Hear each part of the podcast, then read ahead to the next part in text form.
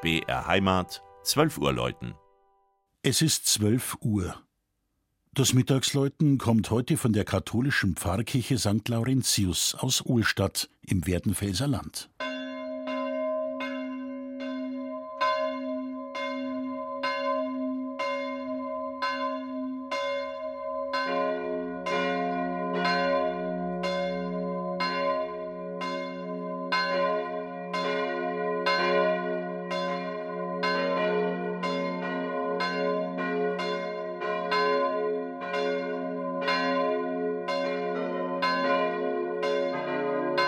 Ohlstadt ist ein typisch oberbayerisches Dorf mit einer langen Geschichte.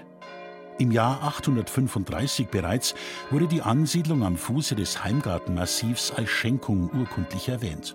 Heute ist es anerkannter Erholungsort mit etwa 3300 Einwohnern direkt am Alpenrand zwischen Staffelsee und Garmisch-Partenkirchen. Sogar Bob-Olympioniken hat Ohlstadt hervorgebracht. Umgeben von Bergen und Wäldern lebte hier der Maler Friedrich von Kaulbach und empfing in seiner Villa Künstlerkollegen und Freunde. Ohlstadt ist alter Kulturboden, schon Römer, Germanen und Hunnen haben hier Rast eingelegt.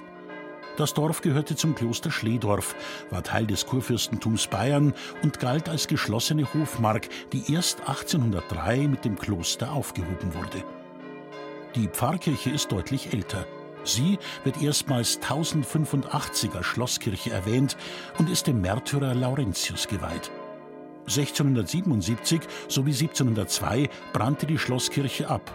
Der jetzige Sakralbau wurde nach Plänen des Wessobrunner Baumeisters Josef Schmutzer erbaut und 1762 konsekriert.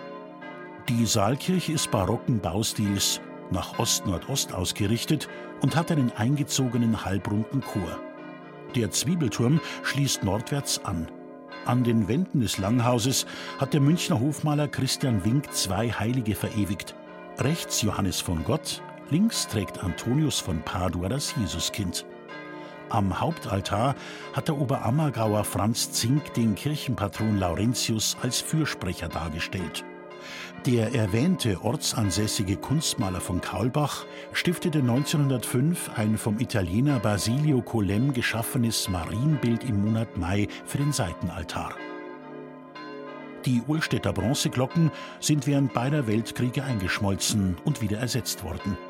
Seit 1947 hängen vier im Harz gegossene Stahlglocken im Turm und senden ihre Botschaft in der Stimmung D, F, A und C über das blaue Land. Das Mittagsläuten aus Ulstadt von und mit Christian Jungwirth.